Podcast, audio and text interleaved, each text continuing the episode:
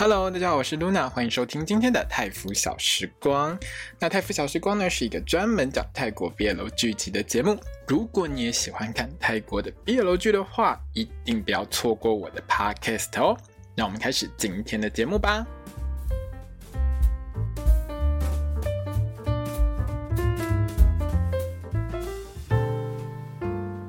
Hello，大家好，我是露娜欢迎收听今天的泰腐小时光，小迪卡。那我们今天要来聊的是那个《Moonlight Chicken》月光鸡的第二集。那这一集呢，我现在下一个很简单的结论，这一集的结论是什么呢？就是金宝啊，爸爸，我怎么这么帅，所有的男人都爱我，哦、有没有？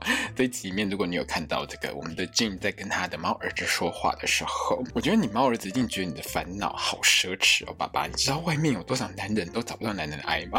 ハハハハ。那这一集呢，就是所有角色的人生就全部展开给大家看，而且告诉大家一件很重要的事情，就是人帅真好，有没有？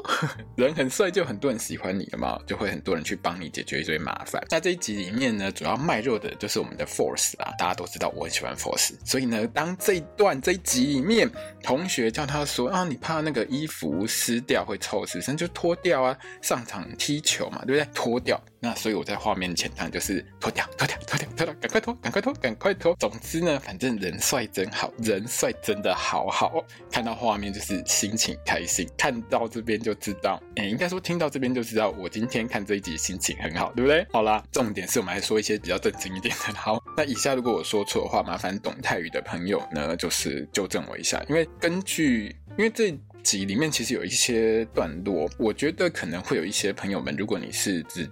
就是像我一样没有学过很多泰语，可是或者是说你已经习惯看英文字幕的朋友们，可能就会觉得有一点奇怪的地方哦。在戏里面呢，其实所有的人呢都称静的是龙静龙龙龙静。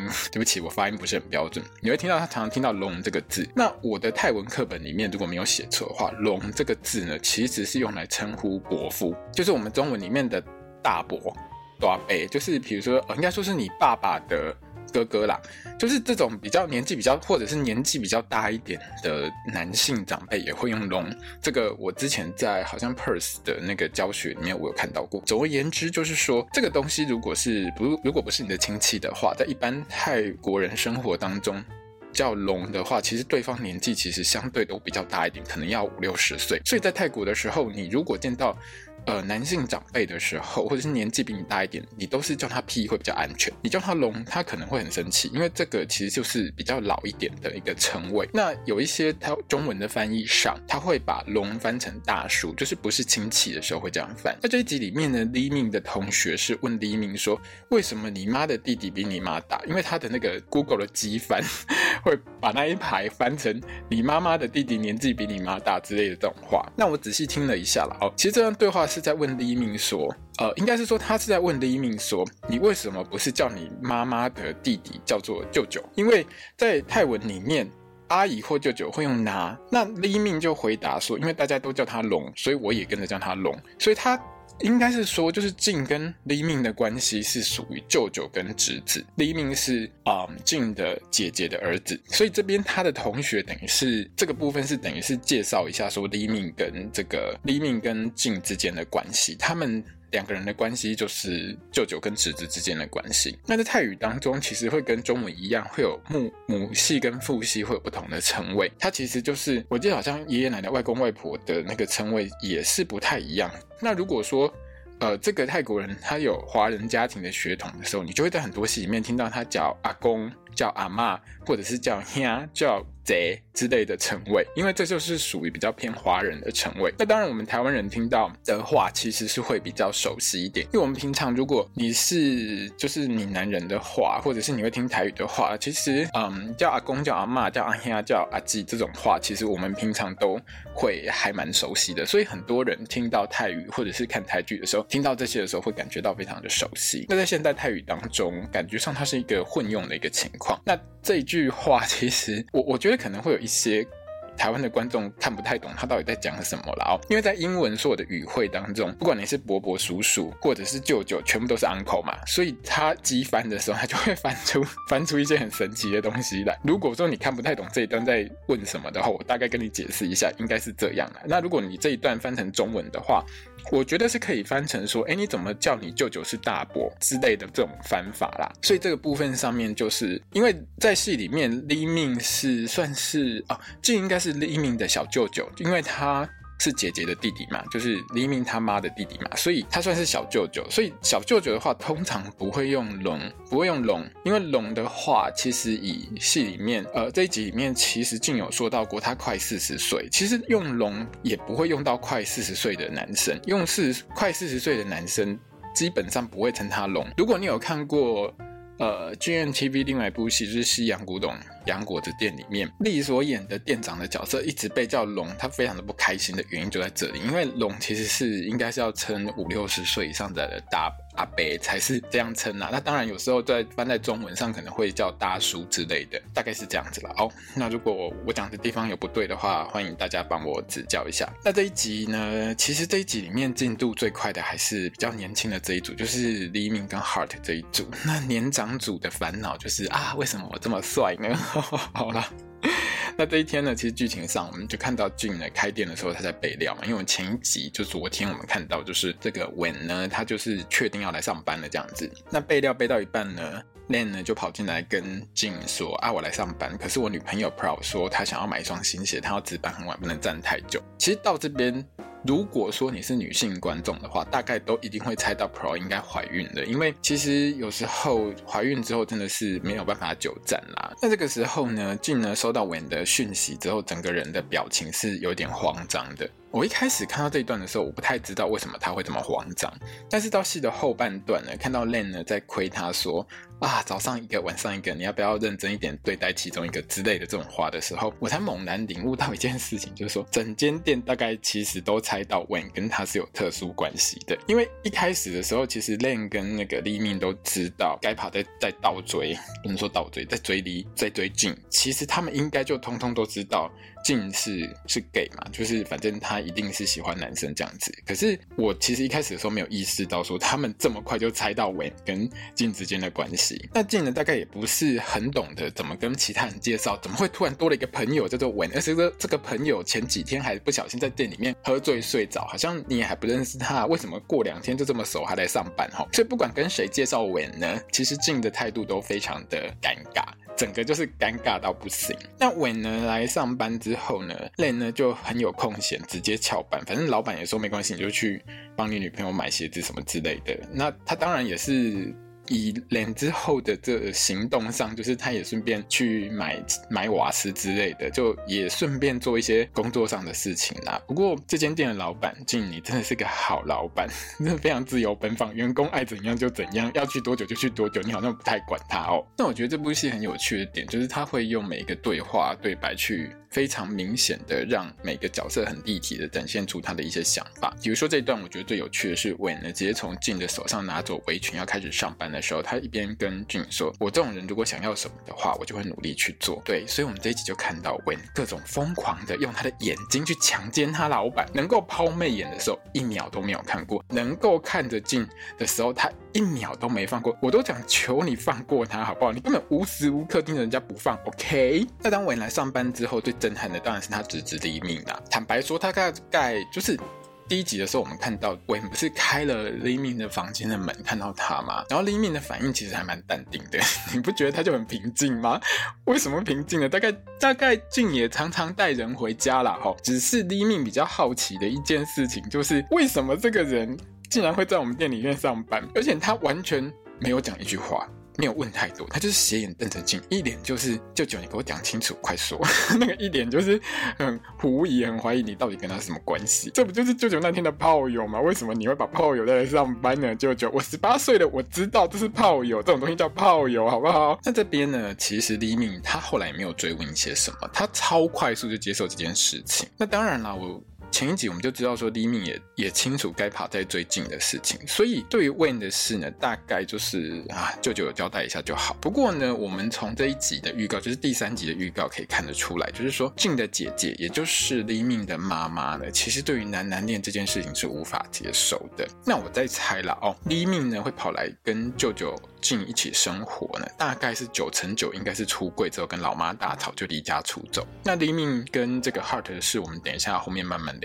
我们先来看看帅哥静的烦恼。好不好？这一集根本就是这位帅哥的烦恼，OK？帅气老板的烦恼。那这一天店里忙完之后啊，俊就跟伟说：“没事，你可以下班了，你就可以回家去了。”可是伟呢，就是完全不想要回家，各种找理由，持续一直拼命用力看着静，拼拼命用他的眼睛不断强奸静，反正看好看满看到饱就对了。那好不容易他找到一个理由，就跟俊说。老板叫人家怎么多鸡鸡啊？对，反正就是因为反正店里面还剩一只鸡嘛。那因为这只鸡有人订了，所以这个静呢就准备把它切一切，就是送去给客人这样子。那这边呢，我就觉得这个 Earth 的 workshop 应该真的学得不错，因为他们在其实所有的全世界在拍戏之前，大概都会让演员去实际的练习一下他的角色的生活。比如说像这部戏里面 Earth 的角色呢，其实是这个海南鸡饭的这个老板嘛，所以呢，他就一定要学怎么剁鸡肉啊。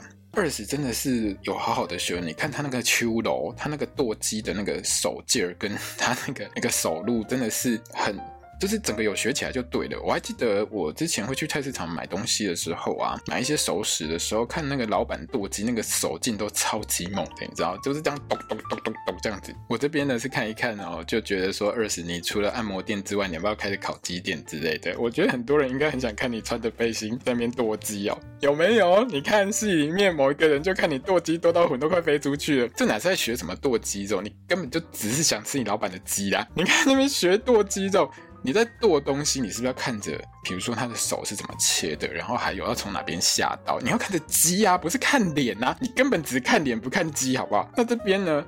韦呢也问静说：“那你为什么不干脆就是片成薄片来卖？因为你一只鸡如果说片成薄片来卖的话，其实是可以做更多碗，可以卖更多，这样可以赚更多啊。可是我们从第一集就知道，就是说这家店是可以吃饭吃到饱的。那静他的个性，他就是一个好人，他就是希望大家都可以吃饱饭，而且他都不太涨价的人。所以我觉得这就是一种良心店家的一个概念啦。那他当然是不会这样做，而且他的回答就是告诉他说：啊，如果我要赚更多的话，我怎么会让大家吃到饱？那你以为我？”稳这么简单，看完剁鸡就没事了吗？也个性不可怜，不可能呐、下班不下班，在那边骚扰老板才是稳这个角色的本性，好不好？这一天呢，反正呢，就两个人就在店门口又等车嘛，好，那稳呢就每一句通通都在撩劲，什么如果你搭顺风车啊，如果搭你的顺风车啊，我看我永远都回不了家的，这种话都可以讲得出来。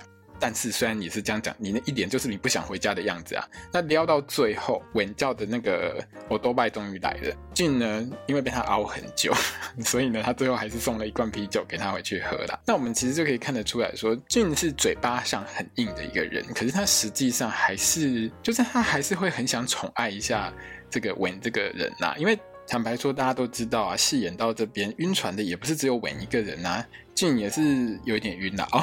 那之后呢？因为莲呢跑去找盖帕订货，那订货的时候呢，谁叫他很喜欢嘴盖帕，就被盖帕电了一顿。之后呢，盖帕突然发现，哎，这个订单上的笔记是新的，就问说这是谁？那菜市场结束之后呢，盖帕当然就是又找个理由拿了一堆甜点跑去给静吃嘛。那哪知道一到店呢，就发现哦，根本就是修罗场啊！不是啊，是有一个不认识的人在问他说，哎，你哪位这样子？那静呢看到这两个人碰面呢，就各种尴尬。千万不要觉得静完全不知道这两个人都喜欢他，静超清楚，你从看到后面就知道他根本就超级清楚的。然后就在那边介绍啊，这位是 Van，这位是盖帕啊，大家认识一下这样子。那静呢，才在这个时候应该算是猛然发现自己被夹在中间，真的很难说话。那盖帕就当然就是跟静说啊，你缺人你跟我讲啊，黎明的事，黎明没空，我来帮忙就好啦。那静呢，本来很自然在回答盖帕说，那反正店里有时候客人也不是很多啦，而且。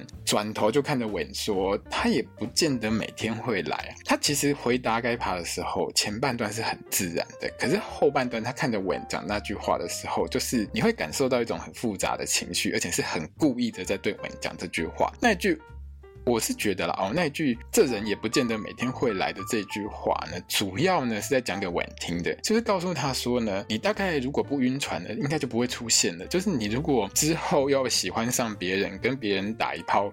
又爱上别人的话，你大概是不会出现的。那而且这句话其实一部分也是让该帕，就是不想让该帕觉得说自己跟稳之间有什么特殊关系，所以等于是也有一点点在解释他跟稳之间的就是关系，就是普通这样子。那稳在旁边呢，就是一边看着两个人，该帕跟静在吃东西的时候，很明显就是怀疑该帕在喜欢静嘛。该帕的反应就更内敛一点。其实涛档在演这个角色的时候，我们可以看到，就是他是一个。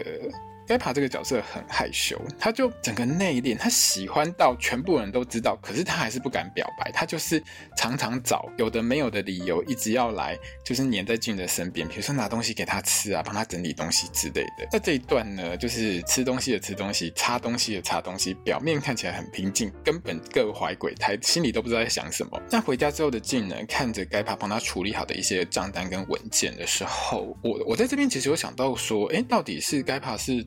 跑到他家去帮他处理，还是该帕是在店里帮他弄好？但总而言之，该帕其实非常照顾静，大大小小的事情其实都会帮他处理。可是这个时候呢，静看到垃圾桶里面那个酒瓶呢，就又想起那一天跟稳的事情。然后我们这位老板呢，竟然嘿就。抱起他的猫儿子 Jimbo 开始卖猫屎，嘿，帮帮干爹卖猫屎，还一边问儿子说：“啊，爹爹好烦恼，我该怎么办呢？我怎么会这么帅呢？”啊，不是啊，这句是我加的，人帅才有这种烦恼，好不好？我们这种的都不会有这种烦恼啦。哦。好，那我们神猫 Jimbo 呢，顾着吃，还没有空回答他老爸的时候呢，这个时候就有人来敲门按电铃，打开门一看，竟然是 Len 跟 Pro，反正大家都很清楚啦，Len 呢就是不带套，现在出人命来求救啦。可是吼，我觉得这一段真的是有点故意。就是不让不让我们继续看俊的烦恼，但是我真的很想看君宝怎么选干爹。你可以放两张照片有没有？然后让君宝在那边看那个那个手手压在哪一边，看让他选其中一个就好啦。那因为 Len 跟 Pro 呢，为了怀孕的事情，两个人就搞到一片混乱，还大吵架哦。那静呢？哎，我真的觉得你是超级好心人，你还在那边当和事佬，还要帮他解决困难。坦白说呢，Len 呢只是静的其中一个员工而已，但是他真的是把他当家人在照顾，哎，这真的是一个超级好老板。静这一天呢，因为我们。前面就有看到说，因为该帕帮他整理的东西里面有一个是 car insurance 嘛，就是车子的保险的东西。那原本呢，他拿着那个保险的单据呢，要去临柜去处理，去付那个保险费这样子。不过到了柜台之前，他就把心一横，直接把那些钱拿去买了一条新链子，要给 Len 去结婚。那这边大家就觉得很神奇，你为什么不给他现金之类的哦？其实泰国人真的很喜欢黄金，这个这个习惯跟。早期台湾人一样，而且其实通常如果你带有一些华人血统的话，我相信啊，这种这种招聘金啊，或是给。给六礼的东西，其实一定东西里面都会含有黄金。那我记得之前看过一个新闻，就是有泰国人为了结婚还去租黄金的，所以其实泰国人是真的很喜欢黄金。那我现在也是很喜欢黄金啊，大家如果不喜欢可以送给我。那买黄金之后的这个静呢，刚好就遇到稳。那稳呢，我们这边看到他应该就是在百货公司上班的员工，那他专门处理比如说橱窗展览之类的东西。那大概就是应该是属于设计卖场活动。动啊，或者是做这个橱窗摆设这一块。那当韦看到静的时候，又刚好遇到中午吃饭时间嘛，那两个人呢就一起跑去旁商场旁边的路边摊吃饭。这边是真的很写实啦。我是不太知道泰国的百货公司跟台湾一不一样，有没有公餐啦哦。不过我听说的是，就算台湾的百货公司或商场有公餐，也不是每个人都想吃的。这中间就是一种玄学，你知道吗？如果你有去百货公司上过班，你应该就知道为什么不想吃。这中间真的有很多美感了哦。我们就。不用再多说了，哎、我很怕被告。那俊呢，原本以为呢，韦呢，他会带他去百货公司底下或者是楼上什么美食街吃东西之类，结果发现韦也是蛮节省的，竟然在这边吃路边摊。那这边韦就说啊，我在里面吃，我吃一餐要两百两百泰铢啊，天天吃大概很快就吃吐了。那这一部戏真的是很紧扣的，最近泰国物价一直涨的话题，真的是没有停过哦。那大家其实从这边也大概可以感受到一点，就是说，真的你现在如果去泰国。比如说，特别是曼谷或是曼谷周边，那个价钱其实真的都跟你疫情前去真的就是涨一波，而且有的还一直涨，这个价格其实是越来越高的哦。那吃饱之后呢，我们就看到文呢，他平常应该就是去吃个路边摊之后，然后照例买一百块泰铢的水果带回去这样子。可是这边呢，他把他买回来的水果全部塞给静，真的是眼里心里都只有帅气的这个老板，有没有？不过这边呢，一百块泰铢买四袋水果，对于静这种长跑普通传统市场的人，还是会觉得有点贵啦。我实在是觉得说这哪有贵？你看看我们台湾前几年那个什么什么夜市有没有那些新闻？那种才叫贵，好不好？好了，我没有说谁啊，大家可以自己回去翻。哦，水果这一门生意是很神奇的一门生意啊，对不对？好啦，那静呢告别完之后呢，就回到店里面，还拎着那个水果回去啦。那这一天呢，就是静回到店里面之后，就把那个水果拿给练吃，然后里面竟然还塞了一条金项链，练超开心的，看到那个金项链就马上哎、欸、跑去帮。帮呃，就是帮自己提亲就对了。那这个时候呢，上班中的婉呢，猛然接到电话。这个电话打一打呢，就其实是婉的公司这边橱窗上出了一些问题，需要他赶快回去，就是商场处理这样子。那静就很好心开车载婉回去商场加班。我原本是想说啊，你就把店整走。不过我大概仔细看了一下，虽然 Len 跑去提亲，不过看起来啦，这一天应该是差不多东西卖完，要准备收店的时间啦。所以营业中。如果是营业中的话，大概是不太可能为了稳呢暂时关门这样子。那这一天也应该就是说，稳的这个工作可能就是半夜一两点的时候，就算是你做橱窗做出问题来，他们其实应该也是要 on call 啦。因为毕竟百货公司不可能是在早上有客人来的时候在那边整修他的这些外部的东西啊。大家如果大家常逛百货公司都知道啊，你要重新翻修门面、翻修店面、翻修橱窗，大家都是晚上的时间没有客人的时间去做这些事情嘛。那送文回商场加班的时候呢，静在倒车的时候不小心撞到一对骑车的老夫妻。那因为静的车险有点类似强制险的东西吧，我猜就是到期没有续。因为静呢在这一天就刚好是把那个钱呢拿去就是买黄金给 Len 嘛。那这对老夫妻是要求给三千块就当做事情结束算了。可是静呢他那边打开包包里面找钱就是找不到啊，不是找不到，是钱不够了。那伟呢就直接付掉了，因为他还是觉得说，如果不是因为太赶时间要。静载他来的话，大概就不会发生这种事情。那当然，俊很不好意思啊，他就觉得说，那我之后再汇还给你这样子。可是呢，我们会看到呢，当俊回去看他的车子的那个凹道的时候呢，他比较头大，大概是车子撞上的部分要怎么修了哦。因为这个部分上呢，其实虽然说他不用再去赔钱给那对老夫妻，反正我帮他付完了。可是他的车险到期，他没有续，这些所有的这个整修车子的费用，他就要自己全出哦。对他来说，当然又是一笔负担啦。只能说他在这一段就是编剧让他不。断破财真是高科嘞。那我们这边看到伟呢，在处理的是万圣节的橱窗，大概是中间包贴色或是什么东西出问题，就是颜色不对啊等等之类的。那我是觉得这部戏进展真的很快，而且很符合，就是他真的有看着日历在写写剧情吧。因为前一集我们就看到啊，二零二二年的中秋节，因为泰国人在算中秋节跟台湾人一样，都是用农历算，所以上面大家前一集会看到九月十号，因为戏里面就是。有写，因为酒瓶上如果大家有看到的话，那是写九月十号，所以那个是等于是二零二二年的中秋节这样子。那因为我们如果是做百货公司橱窗展览啊，或者是做这些活动的话，一定要至少提前一个月到一个半月来做活动，看你活动的早晚了哦。所以这边呢。差不多啦，你最晚九月底，你一定要把万圣节的东西给装上去，因为万圣节是十月三十一号嘛。不过这边讲到万圣节，我就觉得其实还蛮遗憾的，就是二零二二年万圣节在韩国梨泰院那件事情，真的是让人感到很很哀伤啦。就整个二零二二年那件事情，大概是大家看的最痛心的一件事哦。那我们从预告看下一集呢，其实会看到呃黎明跟这个 Heart 去放水灯，那。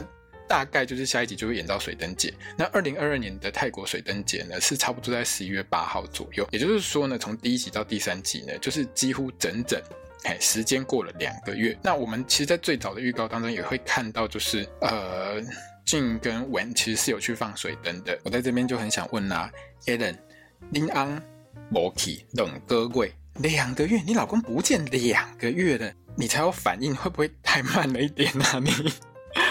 好了，那这一段呢，其实我们看到俊呢，看着文在工作的时候呢，他的表情其实就是还蛮复杂的。原本买了两瓶啤酒，想要走过去给文一瓶的时候，但是你看到他走到一半就停在那边，看着韦在工作，然后他的表情其实是是一个有一点相对严肃的表情。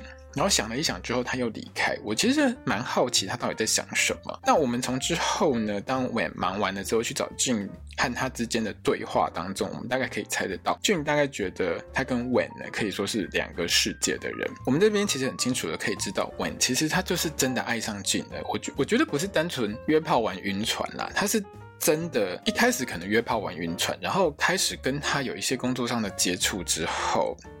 慢慢慢慢，其实更加爱上他，所以他对他的那个喜欢是没有消退的。那他其实，在一边工作的时候，韦在一边在橱窗里面工作，在处理东西的时候，还在偷看俊有没有在等他。就是你知道，他一脸就是很怕他会跑掉，就对了。处理完这些突发事件之后的韦呢，就跑去找俊，两个人呢就一边喝啤酒，一边聊起人生。那在这边呢，其实到了我这把年纪，听到这种话题，真的是还蛮有感的，就人生啊。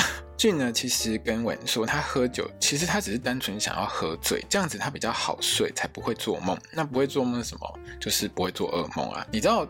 睁开眼睛之后，各种东西通通要钱，所有的压力排山倒海而来的生活是有多可怕吗？要开店也好，你开店就是成本嘛，你要买鸡，你要买饭，你要水电费，然后呢，房子有没有房贷，车子有没有车贷？像他这一集连我不知道他有没有车贷，但是我很清楚一件事情，你是连 insurance 都出不太出来，就是你的保险都不太出得来的一个状况，这就很严重啊。然后他的侄子黎明的生活费，他的学费，他要养孩子，诶。他要养这个孩子，养一个孩子，自己当爸妈的都知道啊。每天对不对？吃的、喝的、衣服、食衣住行，现在还有手机费。第一集里面，黎明就跟他要手机费，所以对于他来说，他的人生根本睁开眼睛就是跟也不能说地狱啦，但是你每天就是很多压力排山倒海而来。所以当我问他说：“哎，你的梦想是什么？”的时候，俊就回答他说：“我的梦想一点都不浪漫，就是很单纯。我希望我的债务可以还清，然后我可以让我的侄子黎明念完大学，然后我还想体验有一百万泰铢在银行账户里面的感觉。这看到我都觉得叹气摇头，你知道吗？真是是太过务实了。但是我虽然很不想这样讲了，但真的就是穷人的梦想。很多时候，其实我们看过很多泰剧、电影、泰国电影里面，其实很多戏里面都描绘着。”穷人的梦想都很简单，就是希望要有钱。他其实不是穷人，也希望要有钱。这一集里面，像 Len 啊，他很想中大奖，一直买彩券，有没有？买那个什么，还还还在跟他老婆 Pro 在那边变河贝。说实在话，如果你听得懂我在讲变河贝这句话的，你应该就是跟我一样有经历过那个六合彩那个时代啦。小时候真的是小时候，我也没有很老了哦。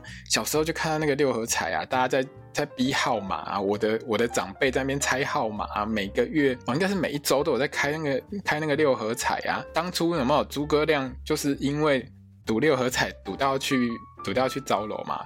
那为什么要想赌这个？大家都想翻身啊，大家都想要财富自由啊，所以我实在是 跟雷跟这个不是雷跟静说几百万不搞啦，去哪一国都不够用啦。现在通膨成这样，一百万很快就不见了，好不好？那我们就看到在这边韦呢，继续用他的眼睛继续强奸静，用嘴巴疯狂的不不断的在那边塞奶，不断的奶。韦呢就告诉俊说，他的梦想是他想要有一个家，他想要下班之后有一个人可以在家里面等他陪他。讲到这一段的时候，我们就看到韦。越靠越近，眼睛都没离开过他身边的这位帅哥俊，而且还越靠越近，超级主动的哦。那当俊问他说：“那你现在没有吗？”韦的回答是说：“没有。”好，那这个没有就很特别了，他是没有这个人，还是有这个人，但是这个人没做到这些事情？那我觉得答案应该在后面这个啦哦，因为大家都知道，就是反正 Alan 这个角色就是韦现任的男朋友。不过我想 Alan 就是没有办法拿到。文想要做的这些事情，但文在回答没有的时候呢，还一脸呢就是凑上去想要等这个等这个俊可以亲他一下的那个脸，而且不只是等哦，我觉得那个表情根本就是你不过来我就要过去的脸哦。那这个画面呢，如果你是 Earth 还有 Mix 的粉丝的话，你大概会尖叫。我这画面真的甜到爆炸，这比接吻还要更甜哦。不过下一秒呢，马上嘿瞬间就被俊挡掉。俊竟然说：“啊，你母汤。”反正泰语差不多是这个意思。啊，不只是吻傻眼，我也傻眼，好不好？结果吻呢，他的反应真的超级快哦，他瞬间补一句说：“那没试过怎么知道好不好？”嘴巴又直接抽上去，嘴巴哦，直接抽上去猜。我觉得那个那个长度大概是差一公分就可以亲到静的嘴了哦。结果静呢，竟然没有转过去亲，因为其实那个角度，我觉得大概只要头偏个四十五度往前一点点就会亲到。结果他竟然没有亲下去，他就。喝起酒来，这是铜墙铁壁，你知道吗？就是你是不是男人啊？是男人就给我亲下去啊！可是呢，到这一段到这个时候，我们就看到伟呢，大概就是被。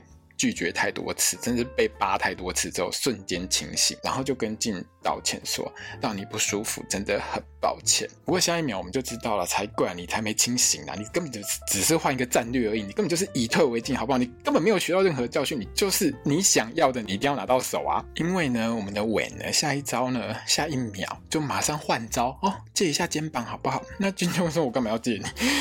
我马上就是用那个发情状态没有退的那个脸，直接回答说。那就借认识的人躺一下没，完全没有等静说好不好，O 不 OK，可不可以，直接头就给他靠上去，硬是要跟静呢保持在脸跟脸隔不到十分钟的距离范围内，有没有很会塞呢？有没有怎么赶都赶不走？这超强的啊！各位观众，五告搞你知不？这真的要学起来，这招真的很强，这招不管对男人对女人都有效。但是你要长得帅了哈。不过到这集的最后呢，俊讲的那句话真的是意味深长啦。他就对韦说：“像我这样子的人是没有办法成为任何人，没有办法成为谁的家。”俊呢，其实我觉得他在看韦工作的时候，他大概就很明白自己目前的经济状况是没有办法带给谁幸福，没有办法跟谁交往，跟他交往就一定要一起吃苦过苦日子。可是虽然他讲出这句话。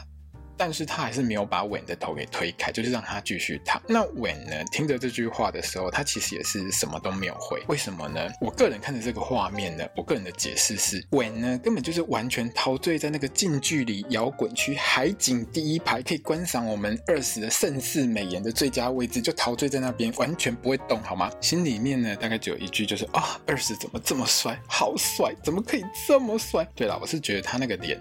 那个陶醉的脸，就是一脸就是觉得 EARTH 好帅哦。好了，反正富家千金爱上穷小子这种戏呢，大家千古不变，看不腻了哦。到毕业的剧呢，还是富富家少爷喜欢上穷小子。那为什么我会说韦是富家少爷呢？其实他在这一集里面，他有跟这个黎明在聊到他在美国是有亲戚的。那我们大概就可以猜到这个韦他家大概非富即贵啦，因为基本上在泰国就是这样。如果你在比如说美国、澳洲、英国之类的有亲戚，或者是常常可以去跑的话呢，大概你们家就是很有钱啦。在泰国哦，到现在为止。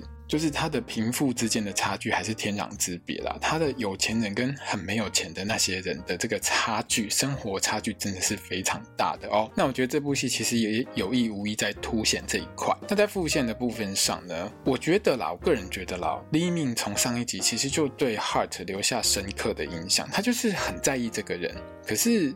李敏好像没有意识到，说这一件事情是他对 Heart 的好感，就是他喜欢 Heart 这件事情。我觉得他好像没有意识到，但是他对 Heart 是很有感觉的。好，那这一集呢，我们当然要先说一下，最重要是什么？最重要的就是我们 Force 在学校卖肉啊！拜托，我看 Force 在这一场踢球，就是跟同学在踢足球这一段呢，真的是很开心呐！你你看他那个表情，跟他们玩，还有。他跟他同学，就是演他同学的演员之间，我觉得应该是导演叫你们玩开心一点。导演，你真的厉害，这就对了嘛！有拖就有收视啊！你看我们 Force 有八块腹肌呢。背的呢，不叫他拖一下出来服务一下粉丝怎么行？对不对？踢完球之后呢，在这个洗手台那边，真的也是继续卖肉、哦，真的很赞哈哈。重点重点不是只有他卖肉，好不好？我知道重点不是 Force 卖肉，这边呢，其实黎明的同学呢就有给黎明看一个正妹的照片，就是说，哎，这是我女朋友的朋友啊，他想要认识你啊，给一下 line 吧。那黎明呢看到正妹呢是完全不完全推掉，完全不动心哦。身边另外一个同学是超级想要这个正妹的。这个 line 吧，那有些人可能会觉得说，黎明呢，他可能非常在意自己的未来，非常烦恼自己未来的人生，没有空跟正妹聊天，是很正常的事情，才不是这样子，好不好？你看黎明的个性，怎么可能是这样？我叫母雄性，十八岁是什么年纪？十八岁的这个年纪呢，是看到什么都会唧唧硬硬的的一个年纪，好不好？有正妹要跟你交换 line，如果。啊，不管是不是正妹啦，有女的想要跟你交换 line，只要长得还不错，就一定交换下去了，好不好？怎么可能还在那边推掉？绝对是因为她没有兴趣啊！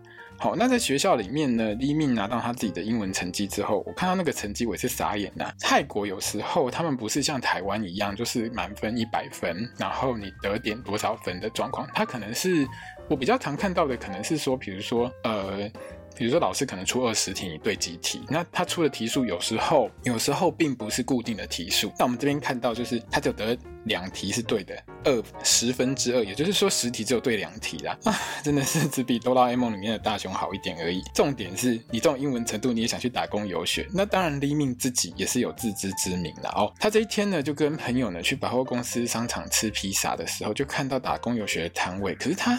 很想过去，我们可以看得出来，就是黎明很想过去，但是他不敢过去。那韦呢，刚好就看到黎明在看那个摊子，就跟他聊聊天。那这边呢，韦会过去跟他聊天，也是因为对其实，在前面我们有看到韦在店里面呢，他有就是有看到李明拿了打工游学的传单。那这边呢，除了聊到韦在美国有亲戚之外，也有聊到他跟李明说，如果去美国的话，当然还是要看你自己的钱包里面够不够钱啦。可是我个人觉得，如不管是去澳洲或是去美国，反正你飞出去。的机票，还有你一开始还没有找到工作的时候的食宿，你其实都要靠自己的哦。这个钱可能对于一般中产家庭来说不是很多钱，而且机票可能你也可以买联行或什么之类的。可是就算你都买联航去，都住青旅或者是住在一些比较便宜的地方，他需要的钱对于黎明这种十八岁的小孩，而且他是住在就是靠舅舅养，而且舅舅还是自己都快自身难保的这个情况下，对他来说这就是一笔超级大钱的。他连七千块都拿不出来，你怎么觉得他会有钱可以买廉价航空的机票去飞去澳洲或飞去美国？那对于黎明来说，其实他面对进这个舅舅的时候，他就是很，我觉得他很心疼舅舅，但是呢，他就是标准的青少年反叛期。他当然知道舅舅是为他好，可是呢，他就是很想成熟，很想独立，不想一直变成舅舅的负担。可是他自己又想不出任何方法来，然后面对舅舅的时候，就是。不想讲话，我不说话，或者是舅舅跟他说：“哎，你去报名什么免费的补习班之类的。”他就直接回头问他说：“你有问过我想不想去吗？”所以对于黎明来说，他知道舅舅很关心他，可是他其实真的是把他舅舅竟当成他的爸爸一样吧。就是你也知道，遇到有这种青春期反叛，你有养过小孩，或是有遇到这种小朋友，就知道有时候跟你讲不。讲不来，没有话聊，就是讲不来啦。不过呢，我们看得出来，他跟他未来的舅妈真的还蛮有话聊的哦。好，好，那另外就是黎明在这一集呢，就开始去 Heart 家打工，付他那七千块钱的这个酒费、酒瓶费。好，那看得出来，其实 Heart 的妈妈对黎明算是不错的。他其实也没有什么给他太重的工作，而且就是叫他简单打扫一下就好了。而且呢，我觉得 Heart 的妈妈看起来比较不像是叫黎明去做长工的感觉，他其实。就是觉得说，儿子一个人在家，有个人作伴，好像也比较安全。那两个人同年龄，好像说不定应该也会有话聊吧。但一开始的时候呢，Hart 呢就是各种阻挠黎明，不让他好好上班，一直不给他拖地，搞到最后水桶都打翻。而且他擦照片，他也不给他擦，要拖地也不给人家拖地。那黎明就气到去拿拖把，就是拿另外一把拖把叫 Hart，就是反正你把水桶打翻了，你就跟我一起把水给我拖干净。两个人在那边推拖把，推来推去，推到最后证明一件事，什么？事情呢？Gemini 你演的角色都抖 M，一定要被逼着做事情才会做，对不对？好了，如果你有看礼拜五的那个呃男友是会长大人的话，你大概就懂我在讲什么。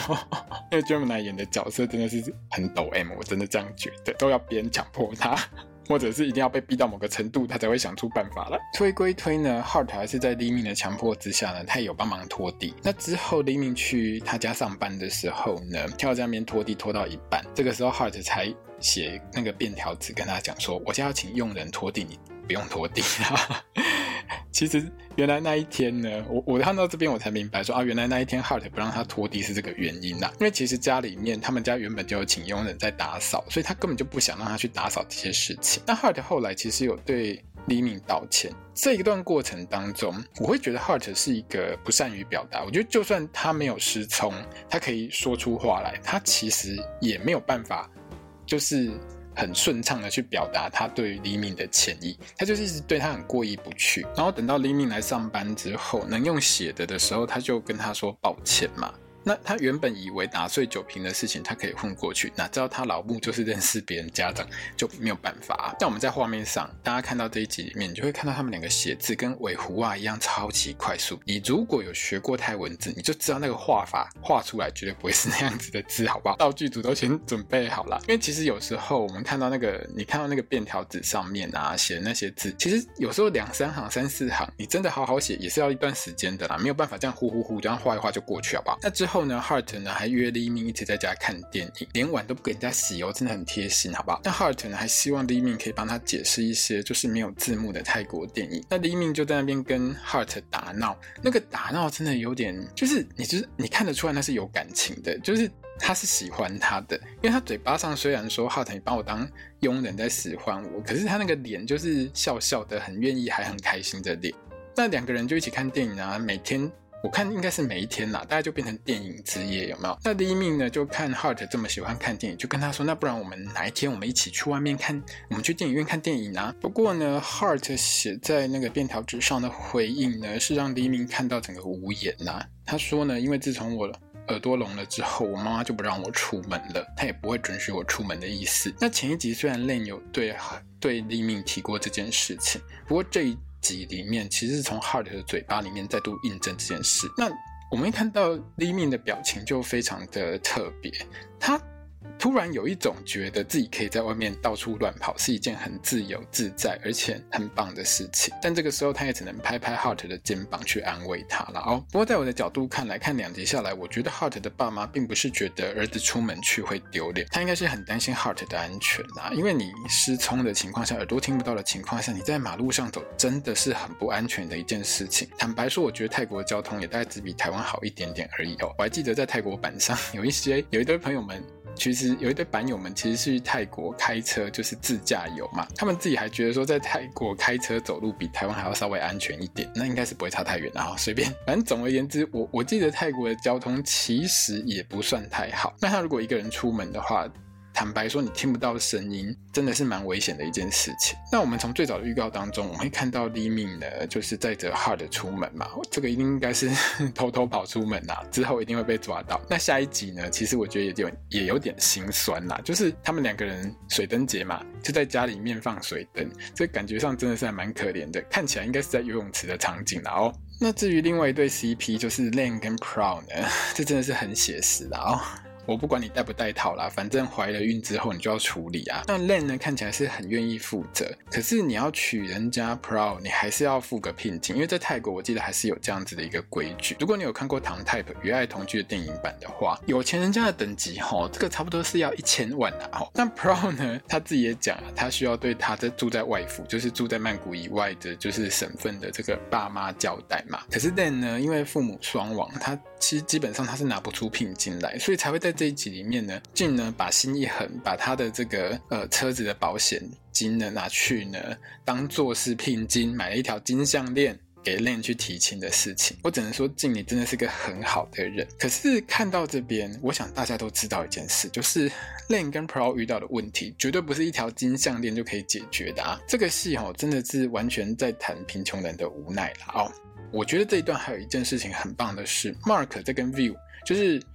对戏的时候，他完全不落下风。如果你有看那个十年后的电影票，就是《Ten Years Ticket》这部戏的话，呃，这呃上集上礼拜上上礼拜播完了哦。里面 View 的演技呢，我真的很惊艳，我真的觉得他演得很好。那 Mark 跟他对戏的时候呢，是完完全全都稳得住的哦。这可以说是 Mark 真的有练过，真的不错。好，那下一集呢就进到水灯节了，等于时间线呢，我们快速往前呢，从第一集到第三集就跑两个月嘛。好，那 Ellen 你差不多应该登场了吧？你老公都快失踪两个月了，你该知道你老公去哪了吧？你那我们也难怪了。我们可以看到最早的预告，我们看到 Pro 的肚子都大起来的哦，所以最后可能 Pro 会生孩子，应该是会生吧？看这个情况下，你看八集对不对？两集。就过两个月的话，到第八集差不多也快生了啦。哦，那至于我们的稳呢，他的追夫计划会不会有什么新招呢？我们下一周应该就会知道了哦。不过我们可以从预告中看到了哦俊跟稳呢提到说他想跟姐姐证明男男恋也是可以很幸福的事情，所以我想呢稳的努力应该很快就可以看到成果了啦。好的，那这一集的 Moonlight Can 月光鸡的第二集就差不多是这样子。那下一周下周三呢会播出第三集哦。那到时候呢，我们一样呢会尽快的，就是把戏看完之后，就尽快的把这个 podcast 做出来。好，那我们就下周见喽，萨瓦迪卡。啊、哦，还是要先讲一下，如果你喜欢我的 podcast 的话呢，欢迎到我的泰服小时光的这个粉丝专业去按个赞之类的，或者是推荐一下给你喜欢泰剧的朋友。那就这样子喽，萨瓦迪卡。